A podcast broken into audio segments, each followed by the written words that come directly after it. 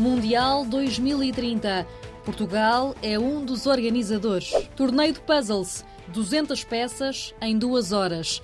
És capaz? Conhecemos a cria mais nova do Jardim Zoológico de Lisboa, um rinoceronte bebê. As notícias com a Rita Fernandes.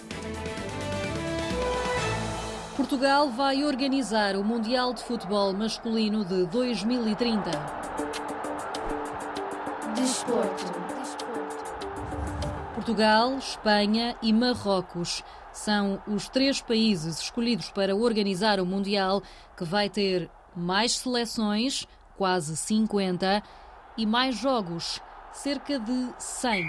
A notícia é dada por Gianni Infantino, o presidente da FIFA. Parabéns, Portugal. Faltam sete anos, ainda há um Mundial pelo meio, o Mundial de 2026, que vai acontecer nos Estados Unidos, Canadá e México, mas está confirmado que Portugal está automaticamente qualificado para a competição de 2030 por ser um dos países organizadores.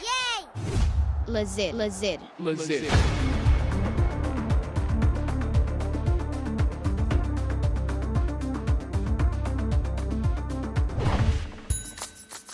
Tens um puzzle de 200 peças para montar em duas horas. Consegues? Este é o desafio do torneio Puzzles.pt. Todas as pessoas a partir dos 8 anos podem ser inscritas. Sandra Simões é a organizadora do torneio. Na prova de crianças é de 200 peças. Tem duas horas. Nós temos assim sempre um ecrã visível onde está o tempo a contar, a descontar neste caso. O ano passado conseguimos ter eh, à volta de 60 pessoas a concorrer. O torneio acontece na Vila do Luso, na região centro de Portugal, nos dias 18 e 19 de novembro, mas as inscrições terminam já no dia 12 de outubro, que é também o Dia Mundial do Jogo. Se puderem, apareçam.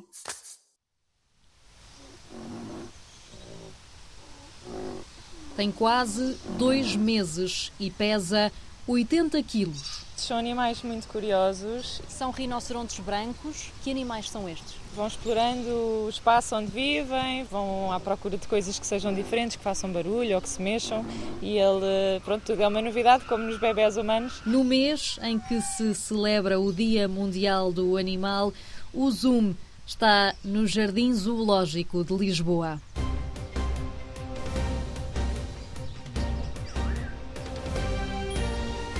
Reportagem.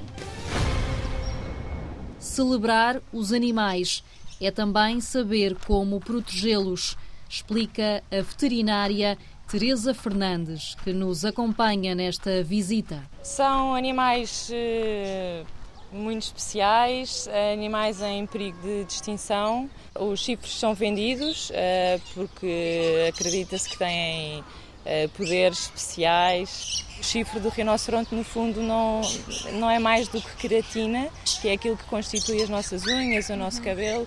Em 2022, mais de 500 rinocerontes foram abatidos em África. É um número que cresceu muito eh, até há 3 ou 4 anos. Este último ano voltou a aumentar. Logo à entrada, a correr atrás da mãe Vieram ver o que é que se passa cá fora. e a brincar com folhas secas que caem das árvores está a cria mais nova do jardim, o pequeno grande rinoceronte branco que conhecemos agora. Ele nasceu em meados de agosto, dia 15 de agosto. Hum, já estávamos à espera deste nascimento há muito tempo. Deve pesar já nesta altura perto dos 80 quilos. E a altura, mais ou menos? Eh, Quando ele nasceu, talvez uns 50 centímetros, a altura ao garrote, que é aqui esta zona do- dos ombros. ombros. Sim. Para conseguirmos comparar a mãe e o pai, que dimensões têm? A mãe e o pai eh, pesam aproximadamente 2 mil quilos, 2 toneladas. A mãe um bocadinho menos, os machos normalmente são, são maiores. De um macho, eh, quase 2 metros, eh, por, volta, por volta disso, 1,80m. Quantos anos podem viver estes animais? Aqui no Jardim Zoológico foi um dos rinocerontes que viveu mais tempo em, sob cuidados humanos. Viveu 48 anos. Quando temos um animal de estimação em casa, eh, levamos-lo, eh, se ele, se ele precisar de ir a um veterinário, levamos-lo a um veterinário. No caso dos rinocerontes, presumo que seja o veterinário a ir ter com o rinoceronte, não o levam ali a um gabinete Não. gigante. Não, não, não.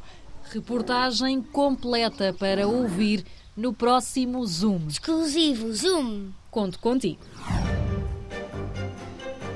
Se tiveres notícias importantes que queiras partilhar connosco, escreve para radiozigzag.rtp.pt